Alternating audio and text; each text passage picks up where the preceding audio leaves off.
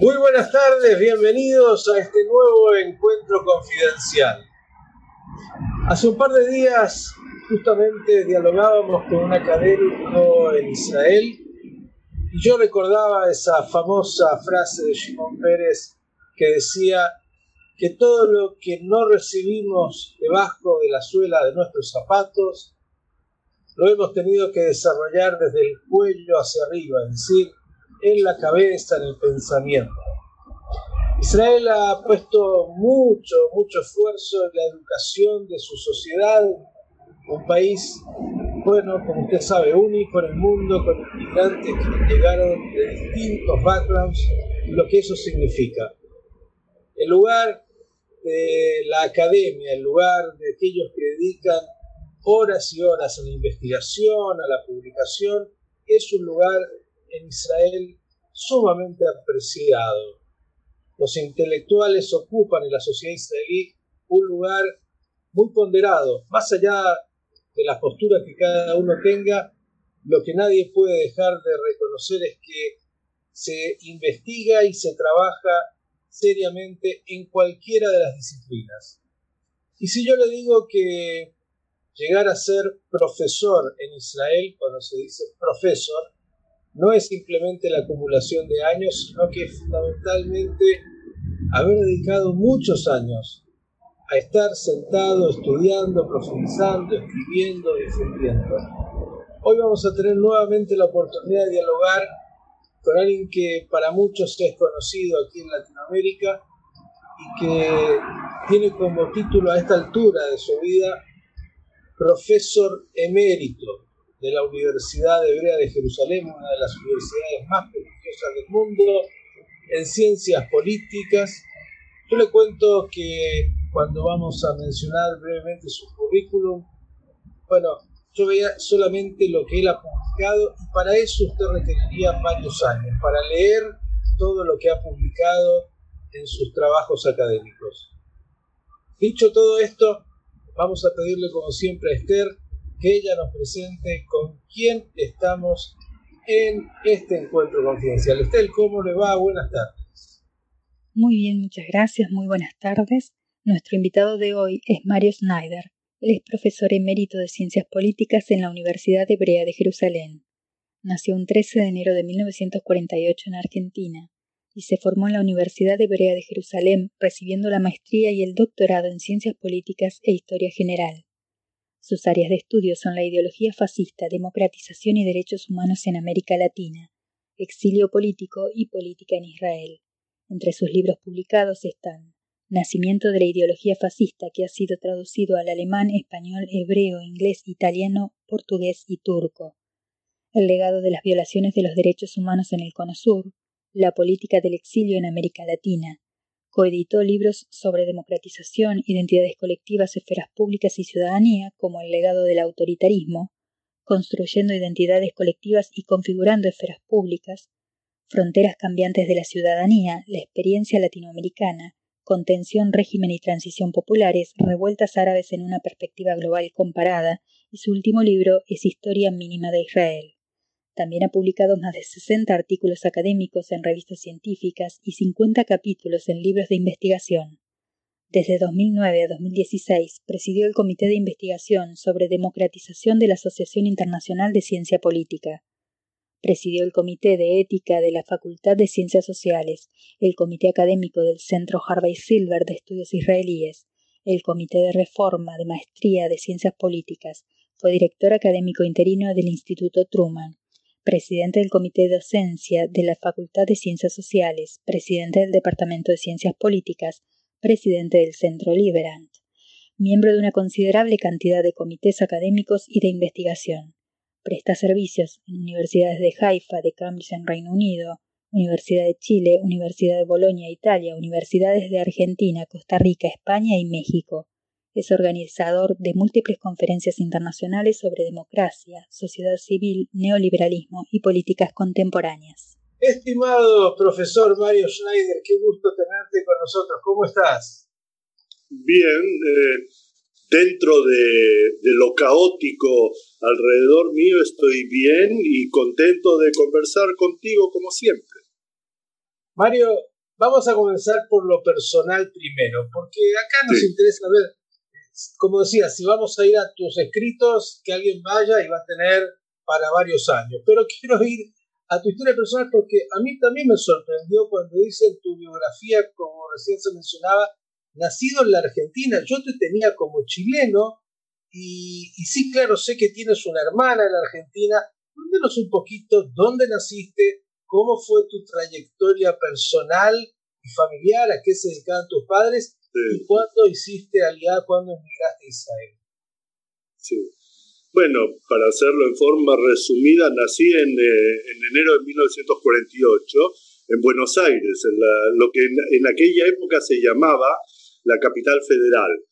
Inclusive, seguramente en un sanatorio, porque en, aquel, en aquella época se usaba que las familias judías que podían permitirse lo enviaban a sus parturientas a sanatorios privados el mío fue en la calle Sarmiento, en algún lugar del 11, que no, no sé, no recuerdo, no, no sé el número. Y eh, viví eh, algunos años en Argentina, en el marco de esta familia de la cual tú conoces a mi hermana que vive en Buenos Aires y debes de conocer a mi hermana la que vive en Santiago de Chile también, por otros motivos que encima, enseguida mencionaré. Eh, y llegamos a Chile como resultado del divorcio de mis padres. Nosotros, eh, los tres hijos, quedamos en manos de mi padre, que nos llevó a, Santiago de Chile, donde ya vivía un hermano de él.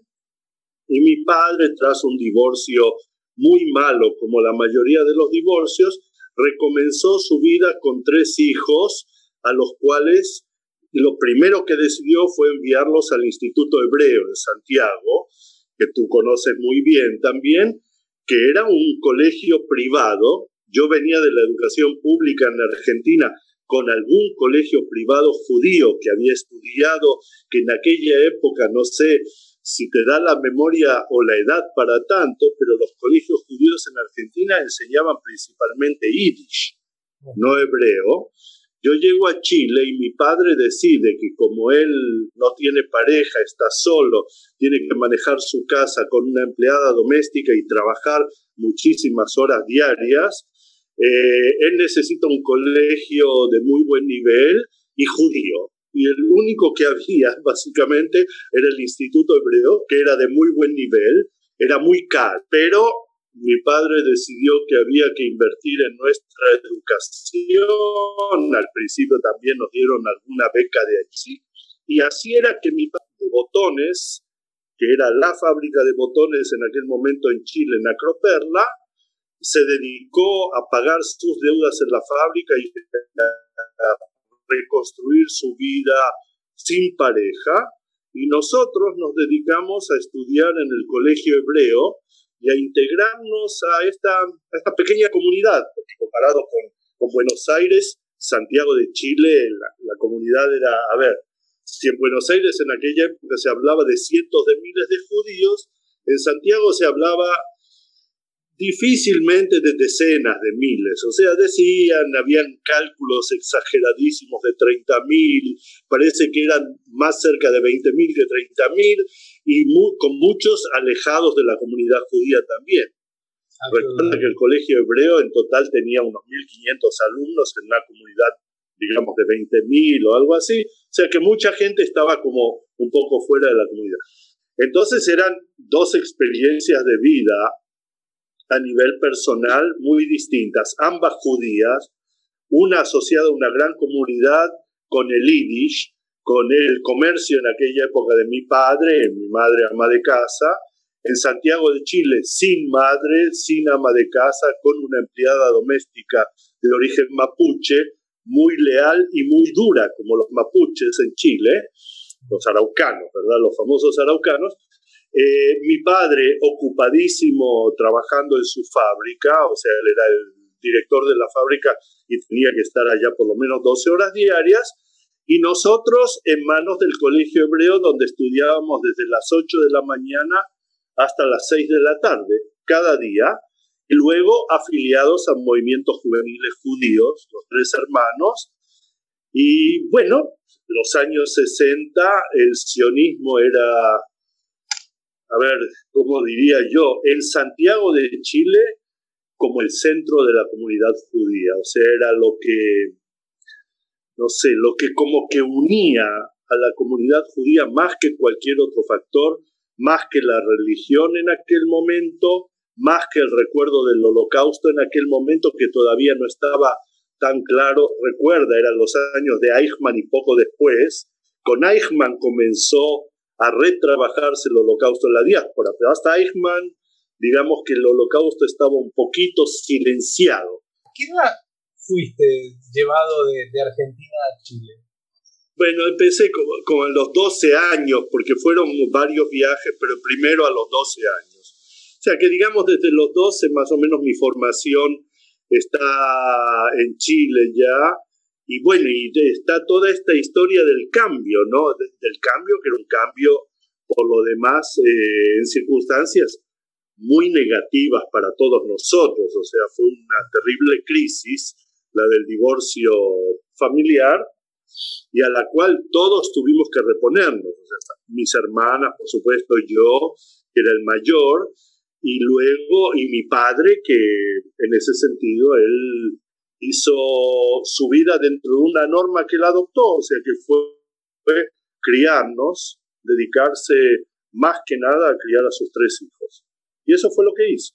Entonces, dentro de este plan, yo eh, en 1966, estamos deslumbrado por el sionismo y el ejemplo de Israel, que era lo que se nos enseñó, era lo que se nos enseñaba en el eh, movimiento los movimientos eran pioneros en aquella época, jalucianos se los llamaba.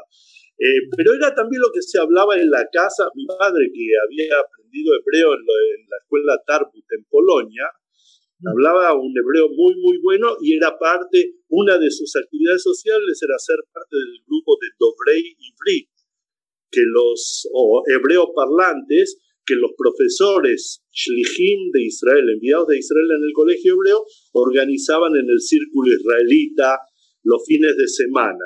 O sea que nosotros estábamos como dentro de una cápsula judio-sionista eh, bastante bien encapsulados y luego, claro, los problemas eh, típicos de la juventud, del deseo de, de independizarse, autonomizarse, etcétera, etcétera, y una de las salidas eh, posibles, reales, era ir a estudiar Israel.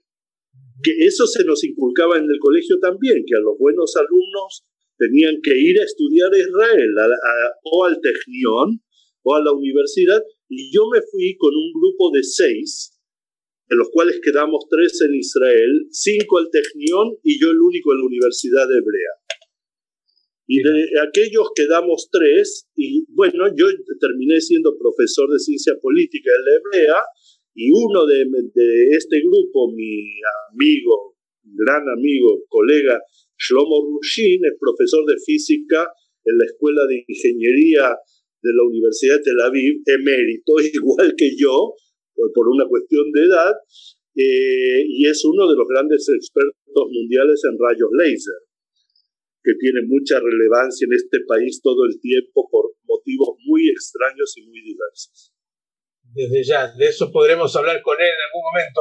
Qué, qué apasionante la historia y, dijiste años 66. Vamos a, ir un poquito más a la biografía y después ya vamos a entrar en los temas, obviamente, de, lo académico y de tu mirada sobre ciertos aspectos que hacen a, a, a la realidad de Medio Oriente. Pero Dijiste 66, es decir, llegaste un año antes de la guerra del 67, de la guerra de los seis días, y llegaste a, un Israel, yo la defino así, si no lo compartes desde ya, di que no, que era un país de refugiados, pobre, muy pobre, con nada. Mirá que Chile no era primer mundo, pero me imagino que al lado de Israel tenía mucha ventaja absoluta. Y digo, simplemente en, una mirada hoy así sintética, estás hablando de más de 50 años, así que es un tiempo importante.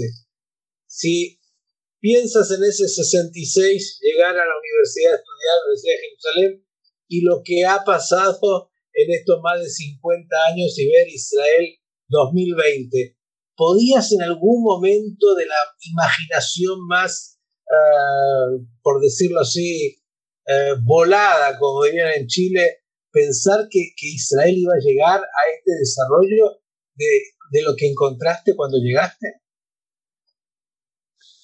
De ninguna manera. No sabes, no te imaginas cuánta certeza y cuánta razón tienes en esta pregunta introductoria.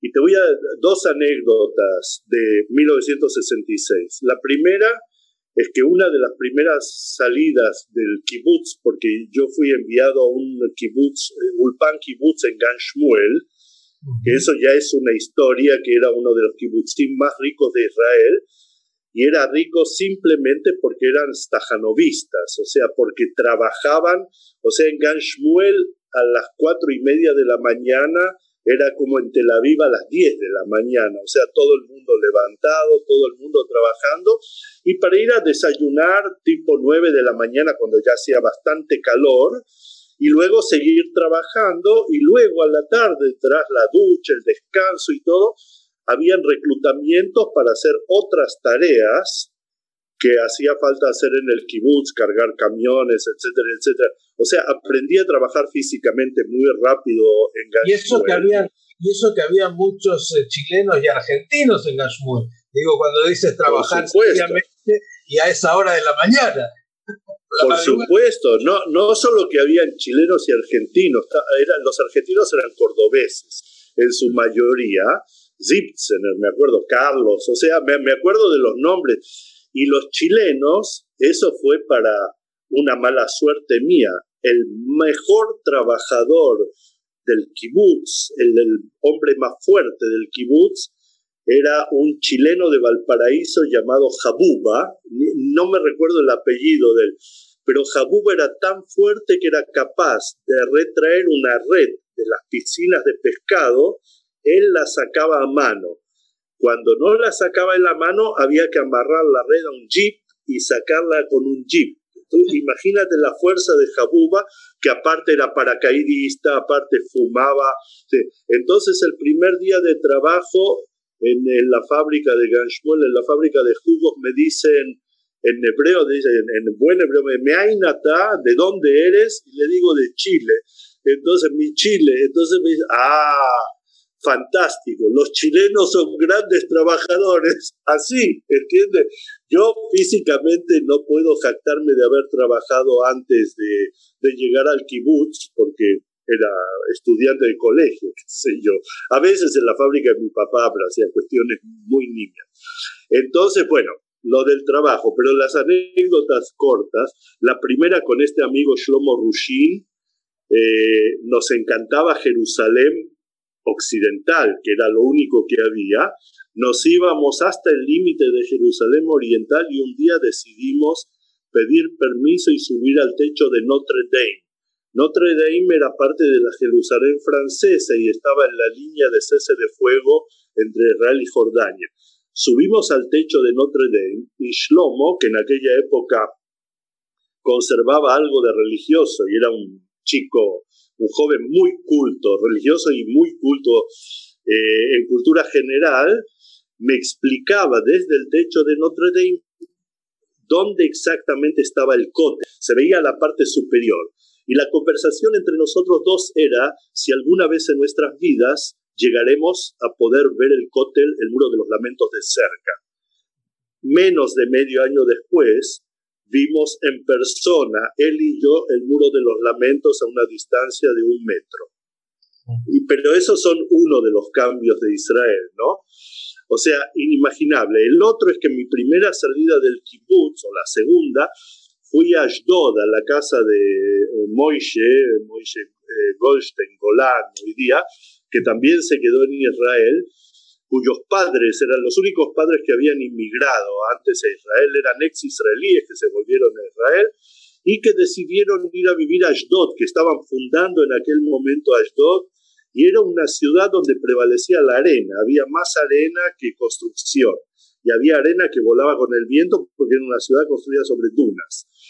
Eh, y yo tomé el bus de, que pasó cerca del kibutz a Tel Aviv, y la entrada a Tel Aviv por Jabotinsky, por Bnei Brak, Ramat Gan, la, Tajana, la estación central antigua y la salida hacia el sur. Mira, yo vivía en Ñuñoa, en Santiago, yo vivía relativamente cerca del colegio. Ñuñoa era de un lujo incomparable comparado con lo que yo veía en ese corto trayecto, especialmente la estación central de buses, que ya era una ruina en aquella época. Y, eh, y la verdad que en ese sentido me decepcionó mucho, así como me entusiasmó mucho el kibutz, que era algo muy ordenado y muy floreciente y muy progresista. Eh, lo que se veía en la zona de Tel Aviv era la contracara de Israel, que era la decadencia, la pobreza, más que inmigrantes refugiados era lo que había. Y bueno, y dije yo, bueno, me pregunté en ese momento, bueno, ¿a qué lugar has llegado? ¿No? O sea, Tel Aviv, esto es el centro de Israel. Bueno, no vi las partes más bonitas, pero me quedé muy impresionado. El país que existe hoy aquí tiene muy, viene de aquello y tiene muy poco que ver con aquello. Es algo completamente distinto, pero déjame advertirte, Miguel, que Israel no solo ha cambiado de extremo a extremo, sino que ha cambiado muchas veces. O sea, han habido muchas etapas en el medio y muchas desviaciones en distintas direcciones. O sea, no es un cambio unilineal y hacia un objetivo claro. El objetivo no está claro y el cambio es zigzagueante eh, en el mejor de los casos. Él tiene un par de meses geográficamente de casualidad más que Israel en términos de que nació un par de meses antes de la proclamación del Estado de Israel, pero nos va a poder también ahora, después de un poco de música, eh, bueno, meter en algunos temas que hacen a su especialidad que sin duda será para usted más que interesante de escuchar.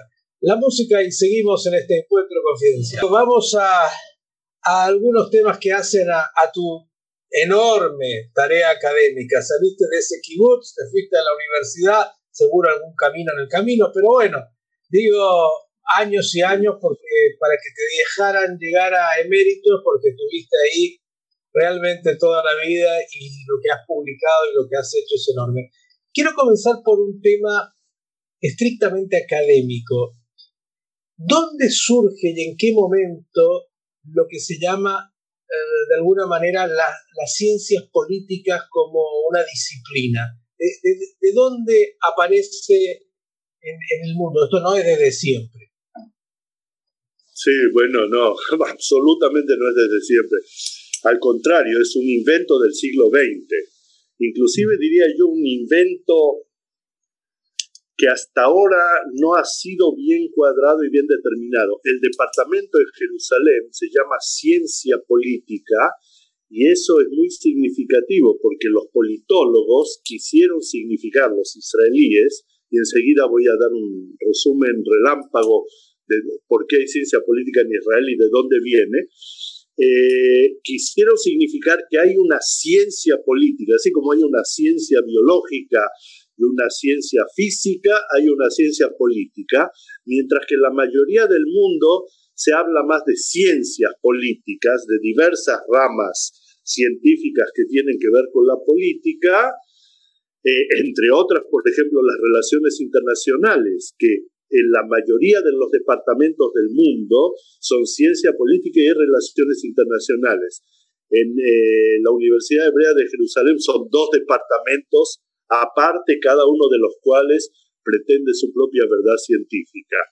La ciencia política básicamente es uno de los derivados, por un lado, de la filosofía, lo que se llama la teoría del Estado o filosofía política, que se desarrolla, diría yo, en forma más acelerada en el post-marxismo, o que es las respuestas a Marx. Y una de las principales, si quieres tú, es Max Weber y otros en Alemania, Carl Schmitt, también nombrado siempre con mucha difidencia, aunque es un contribuyente a la, teoría de la ejecución política, la teoría de la toma de decisiones modernas. Eh, esto viene por un lado, esto viene de la filosofía y luego hay mucho de derecho constitucional en la ciencia política. El derecho constitucional vendría a ser como la ingeniería política. ¿Cómo se puede hacer un plano llamado constitución para, para que el Estado funcione, para ponerlo en marcha y que un Estado político funcione? Y por otro lado, hay una tercera rama que es no menos importante, que la administración pública. La lógica interna de la administración pública que también se desarrolla en el siglo XX, la escuela angloamericana, los franceses tienen su propia teoría de administración pública. Eh, y tenemos también, para no hacer menos, las relaciones internacionales, toda el área que quizás los primeros que le dieron un muy fuerte empujón con un término que a mí cada vez que lo nombra me hace temblar, que es la geopolítica, es un término muy alemán de fines del siglo XIX, diría yo, eh, que es el juego de poder internacional entre las grandes potencias, más que nada, y a mí me hace temblar porque los resultados de la geopolítica en la Primera y en la Segunda Guerra Mundial fueron desastrosos y no sabemos todavía qué nos eh, esconde la geopolítica en el futuro. Pero digamos, traducido en términos anglosajones más civilizados, sería International Relations, las relaciones internacionales que también están subdivididas, eh, y la sociología política. Yo siempre digo a mis amigos, los profesores de medicina, que la medicina y la ciencia política son eh, científicas más o menos en la misma proporción. O sea, un 50% se sabe y un 50% se adivina uno se basa en la experiencia, en lo que pasó antes para tratar de eh, entender de alguna manera también el presente y el futuro.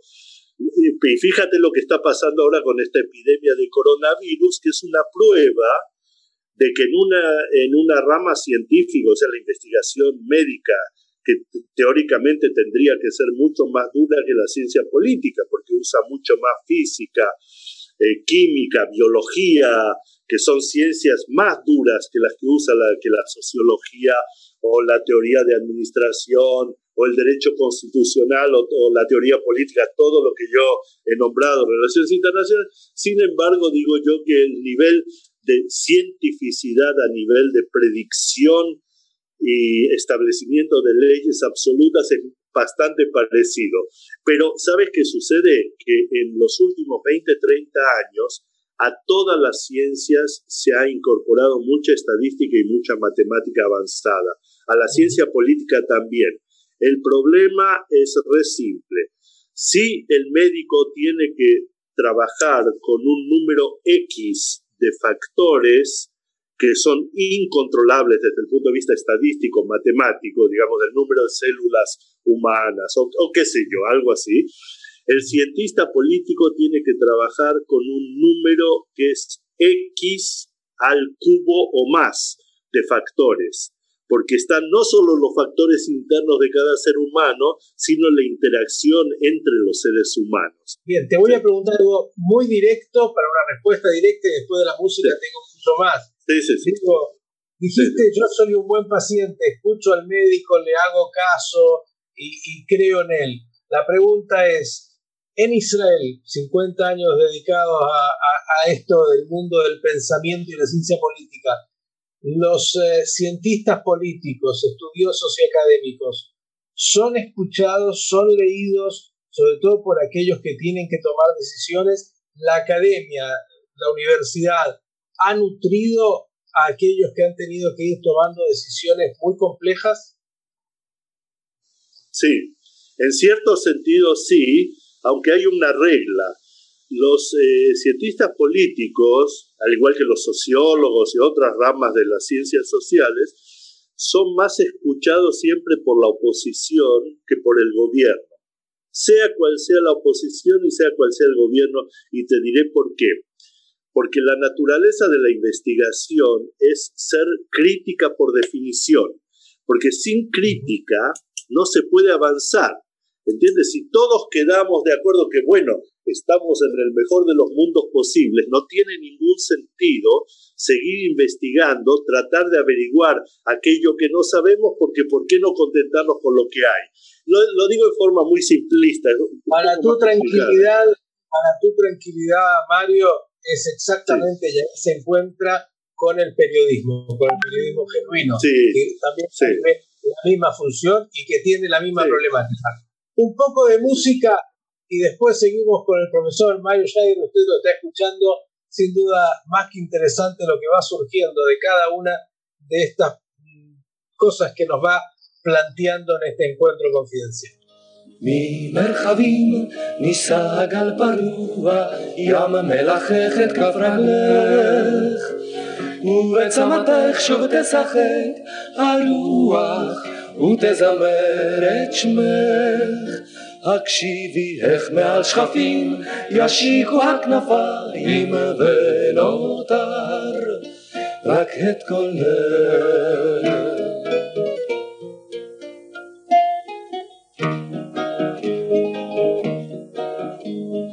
במדרונות חפשו פרחים לפרוח לך כלנית בשרך.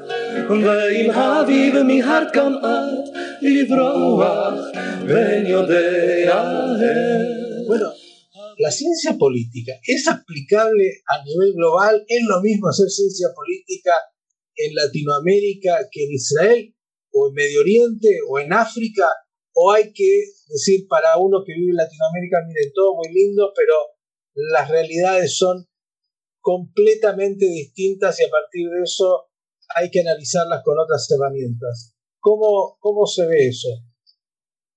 Bueno, una de las especialidades que se desarrolla muchísimo después de la Segunda Guerra Mundial y también se usa en Israel, pese a que en Israel hay un problema con todo esto que enseguida voy a explicar, son la, ciencia política comparativa. O sea, hay una rama de la ciencia política que se dedica a usar comparaciones entre diversos estados para entender a quién le va mejor, a quién le va peor, quién comete más errores, quién comete menos errores, qué sistema político o qué sistema de elecciones o qué sistema de partidos es mejor que qué otro sistema político de elecciones, etcétera, etcétera. Hay toda una gama de comparatividad. La comparatividad, para ser seria, tiene que ser, eh, tiene que usar modelos muy estrictos. O sea, hay cosas que son comparables y hay cosas que no son comparables. En forma general y muy amplia, el ser humano es el ser humano donde esté y las sociedades tienen características generales eh, bastante parecidas de una sociedad a la otra entre otras cosas porque la unidad básica es el ser humano. Hay niveles más altos de desarrollo, niveles menos altos de desarrollo, hay niveles más altos de religiosidad y hay niveles más altos de secularismo. En otra parte, hay niveles de ingreso de muy pobre a muy rico que influyen mucho sobre la política también. Hay niveles de impuestos. Hay países que se dedican a cobrar impuestos altísimos y manejan mucho dinero a través del Estado, hay otros que deciden que no. Hay inclusive estados, ahora tenemos este caso de los Emiratos, que han llegado a estos acuerdos con Israel, que reparten parte de su riqueza natural entre la población y no necesitan cobrar impuestos, ¿entiendes? O sea, hay muchas variedades.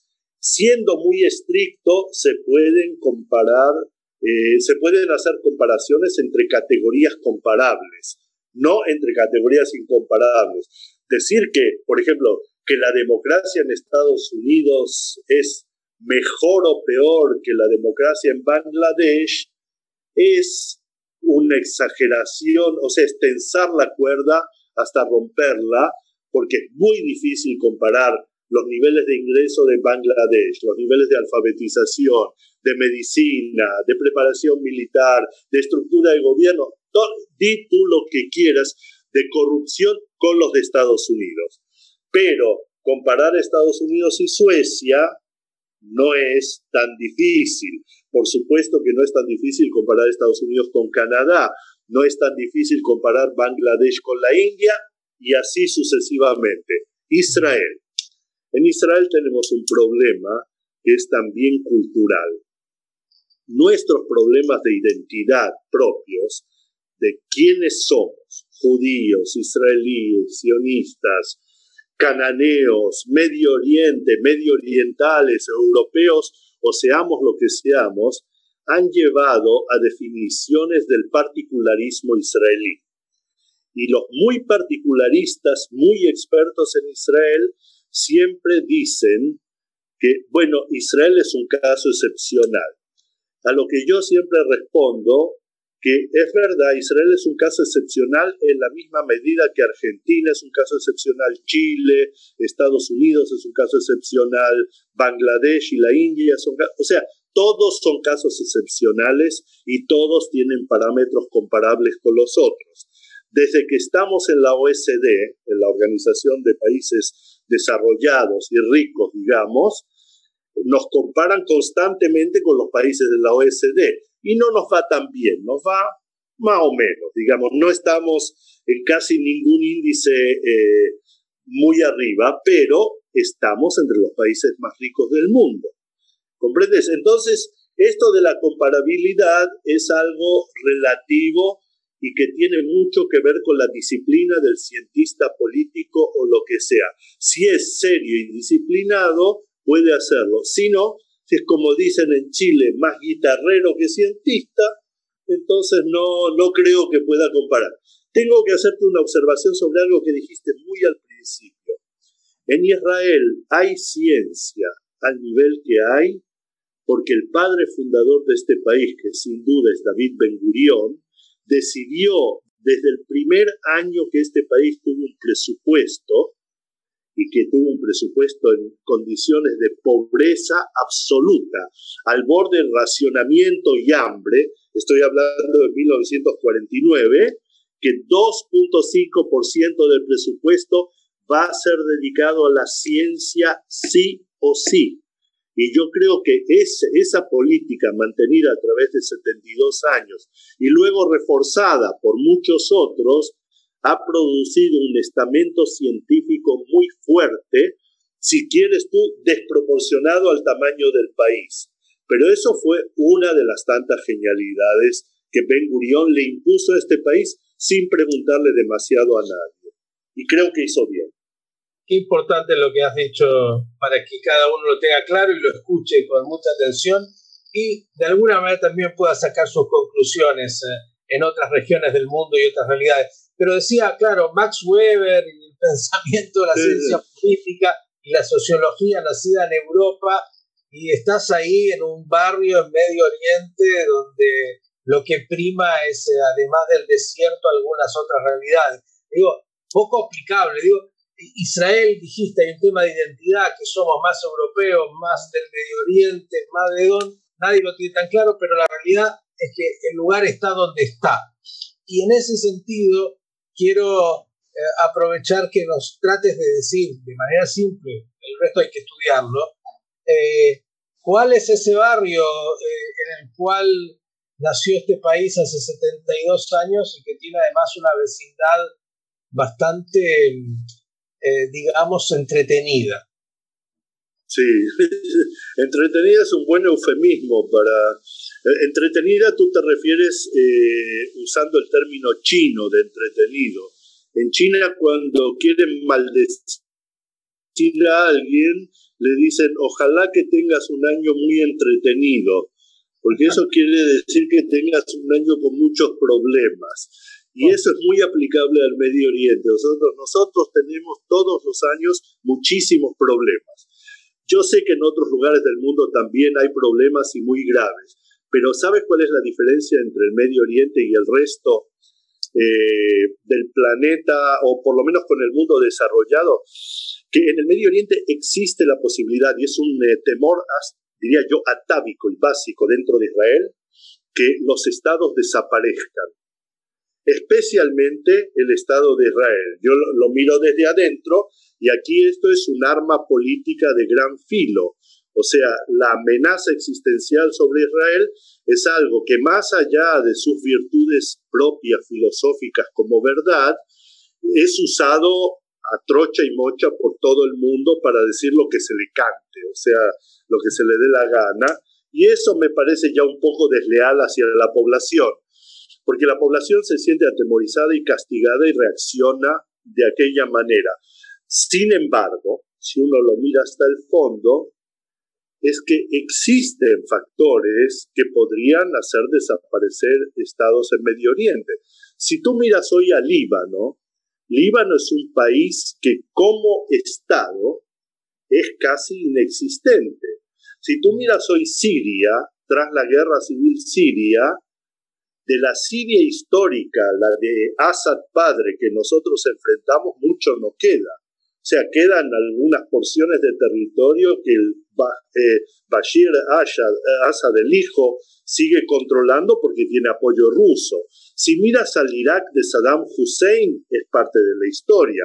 El Irak actual son por lo menos tres países distintos y quizás más, no lo sé, pero Kurdistán se está yendo por su propio camino, los chiitas controlan el país, pero los sunitas eh, iraquíes no quieren estar de ninguna manera bajo el control de los chiitas. Y así podemos repetir esta realidad en todos lados. Desafortunadamente, fíjate el ejemplo de más, eh, yo, acentuado en los últimos eh, días, en las últimas semanas, los Emiratos Árabes Unidos.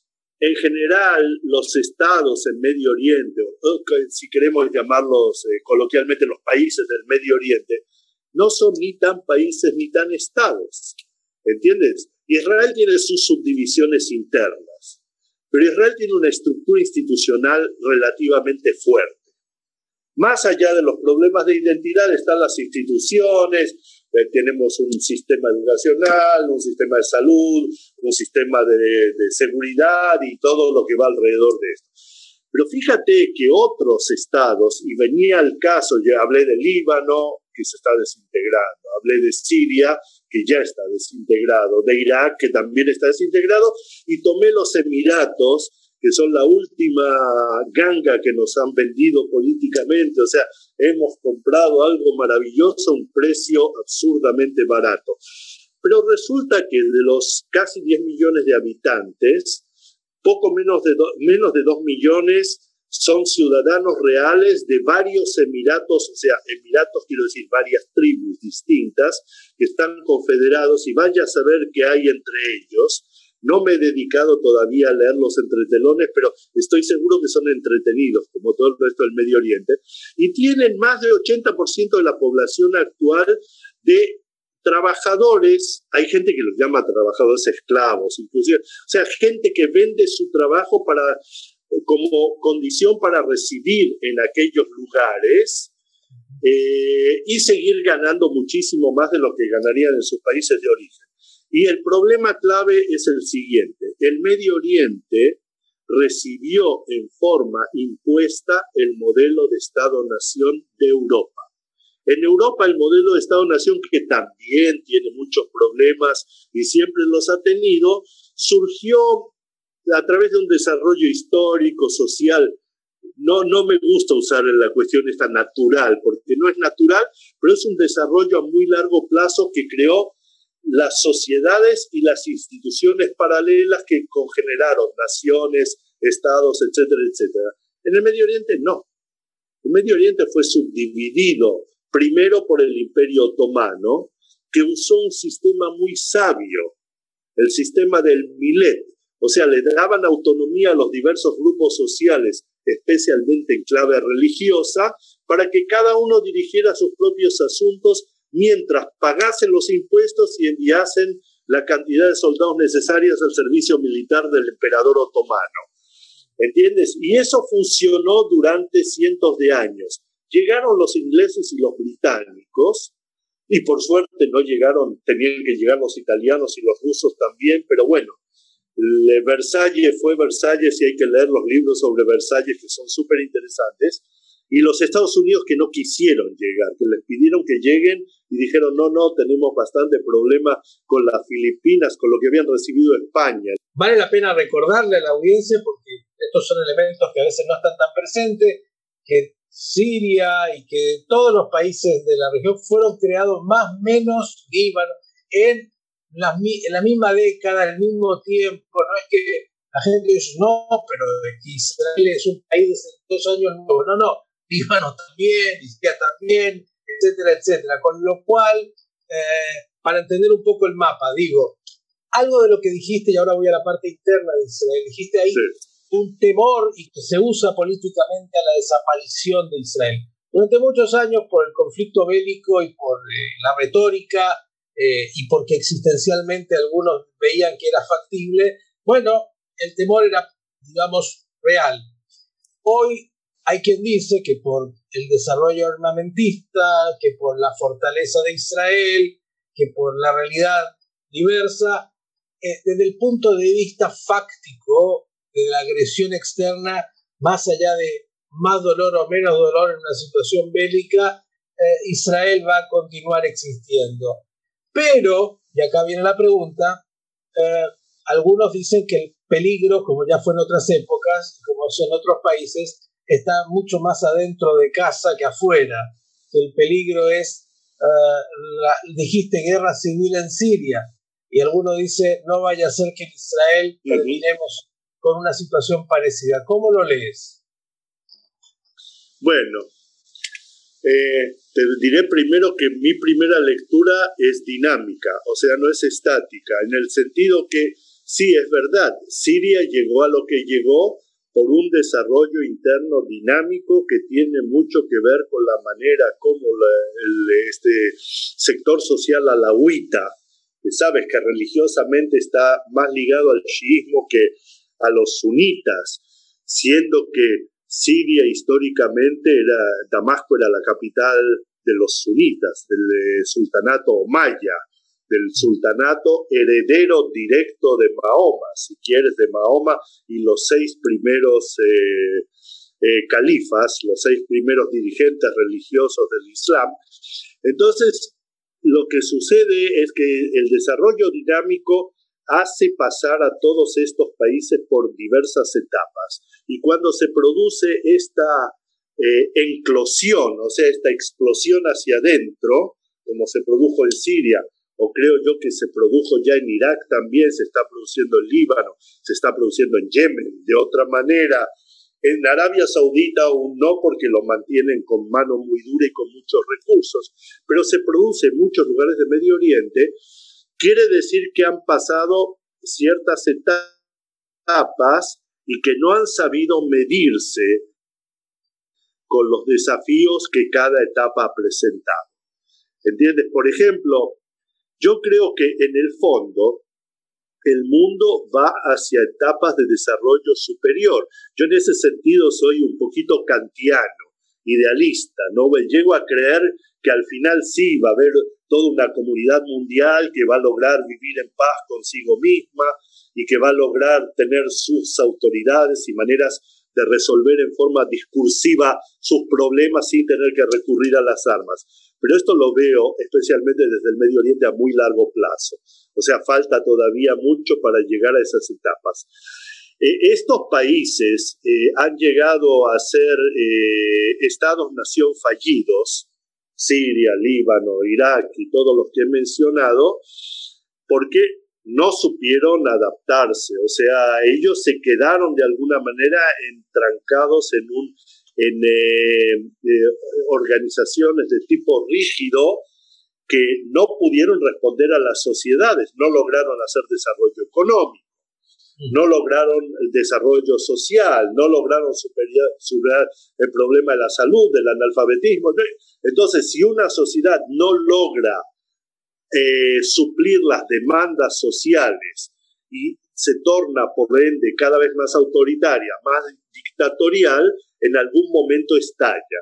Y los estallidos llevan a una destrucción de la estructura.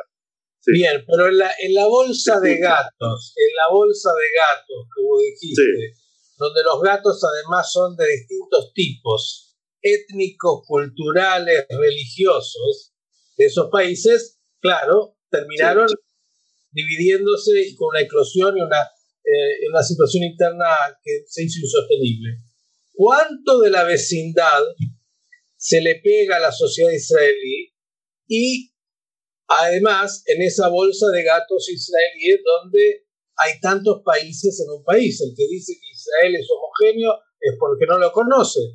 Un país es Jerusalén, 30 y algo de minutos en tren rápido, Tel Aviv es otro. ¿Cómo, cómo se hace para que eso que pasa en otros países no pase en Israel? Bueno, yo creo que la, la clave es doble.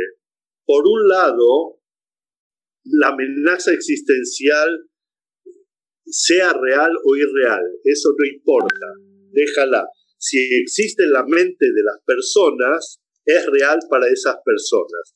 Entonces, en Israel, esta historia de las guerras y la, posibilidad de que desaparezca el Estado ha ido generando un nivel de unidad social que se mantiene mientras siga manteniéndose la idea, aunque la realidad sea distinta, aunque en realidad el Estado materialmente se haya vuelto quizás indestructible, pero la gente o mucha gente sigue creyendo que existe el peligro y que frente a ese peligro de destrucción es preferible dejar de lado las diferencias internas o aminorarlas, bajarlas de nivel y mantenerse frente al enemigo exterior, digamos, enemigo y exterior. Y hay otro, otra ventaja más y es el nivel de desarrollo de Israel. Israel es un país altamente desarrollado. O sea, los recursos, Israel es, a ver, es uno de los 20 países más desarrollados del mundo y posee los recursos, tanto institucionales como materiales, como culturales, como científicos, intelectuales, etcétera, para responder a sus problemas. Ahora, tenemos aquí, yo he dicho dos grandes ventajas que para, para que no haya una guerra civil, para que no haya un enfrentamiento interno. Una de las ventajas es que existe aún la idea de la amenaza externa y es muy usada políticamente, y la otra son los recursos internos que sí se han desarrollado y que pueden ser aplicados a resolver la pandemia, a resolver el déficit educacional, a resolver lo que haya que resolver.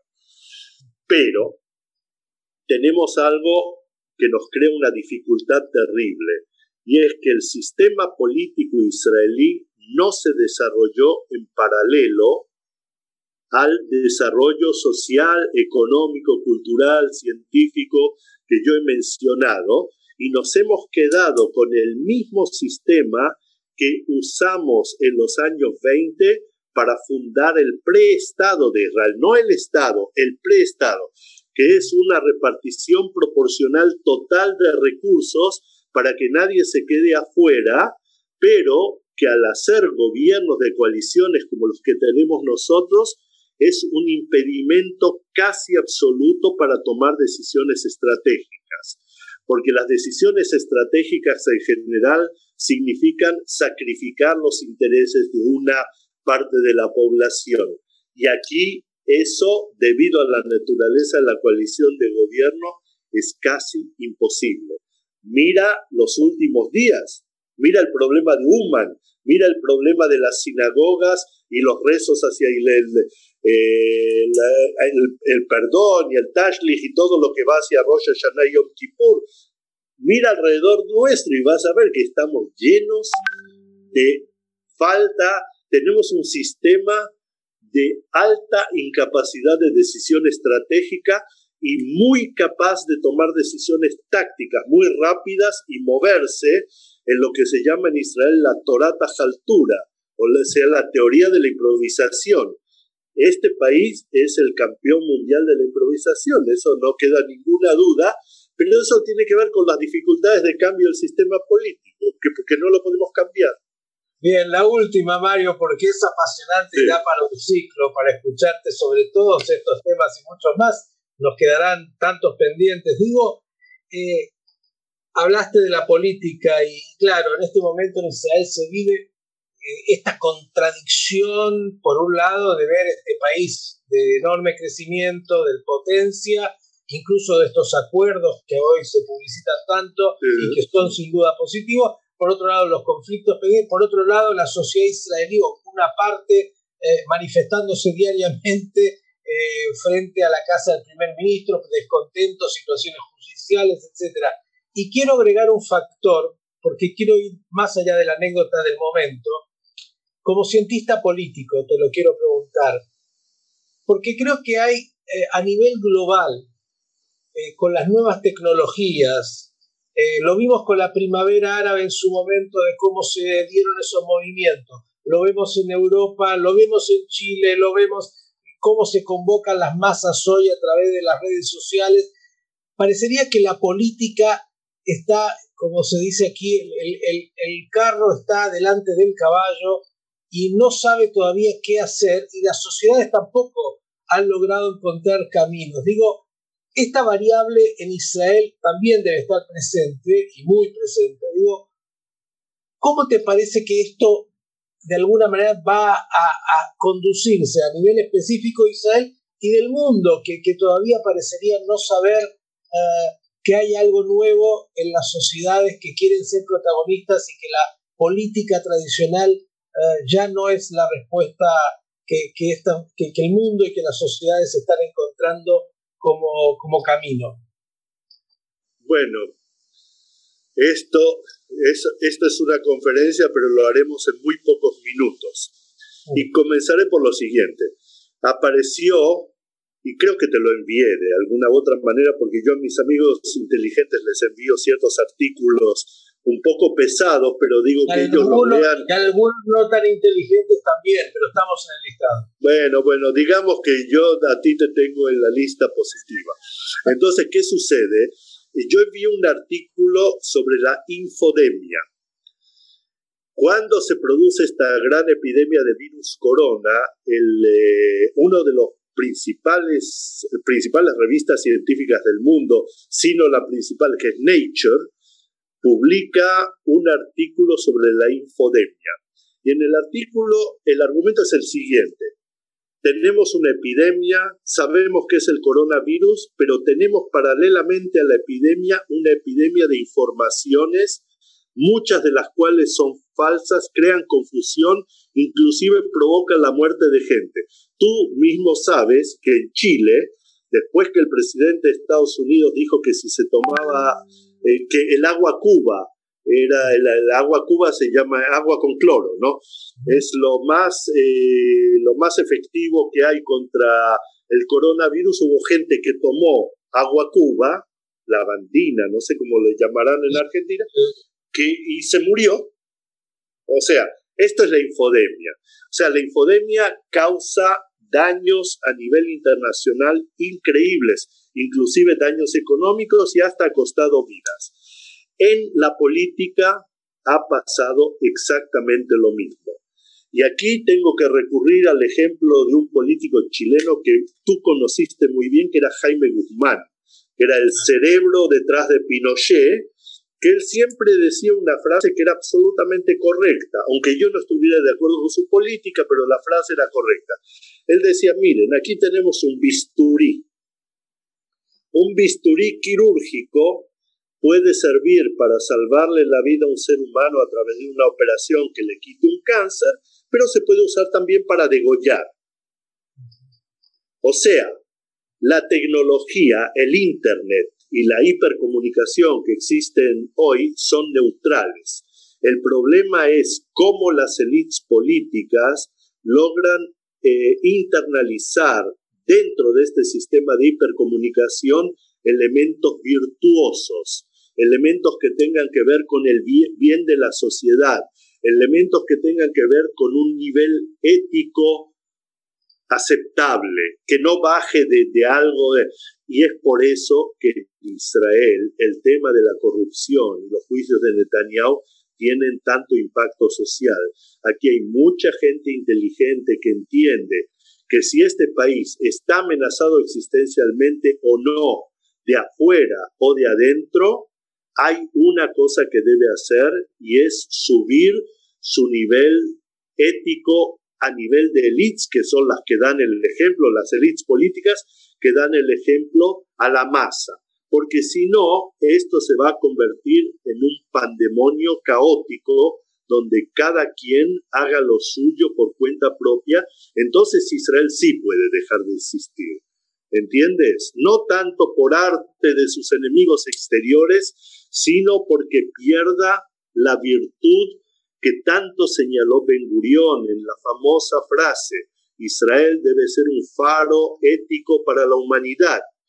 O sea, esos no eran solamente palabras, eran un principio guía que no se puede realizar en forma total, pero que si no se tiene en cuenta, se abandona y se hace lo contrario, o sea, si vamos a que cada uno corra con su propio caballo por su propia cuenta, entonces esto como sociedad y como país no puede existir, porque tiene demasiadas incomodidades internas y demasiadas incomodidades externas. tiene que haber un motivo más allá de lo material. Y ese motivo ya lo señaló Ben Gurion, y es un cierto nivel ético. Por eso no se puede tolerar aquí corrupción. Profesor Mario Schneider, ha sido un verdadero placer. Hemos, eh, sin duda, escuchado palabras de un hombre que ha dedicado la vida a estudiar fenomenologías y entender algo de lo que pasa. Y me parece que estas últimas sentencias que nos has eh, compartido nos deben seguir ahí orientando en nuestro pensamiento. Gracias y hasta el próximo encuentro confidencial. Gracias a ti. Hasta aquí fue Encuentro Confidencial de hoy. Un recorrido por la vida, trayectoria e intimidad de los protagonistas de la realidad. Los esperamos en nuestra próxima emisión.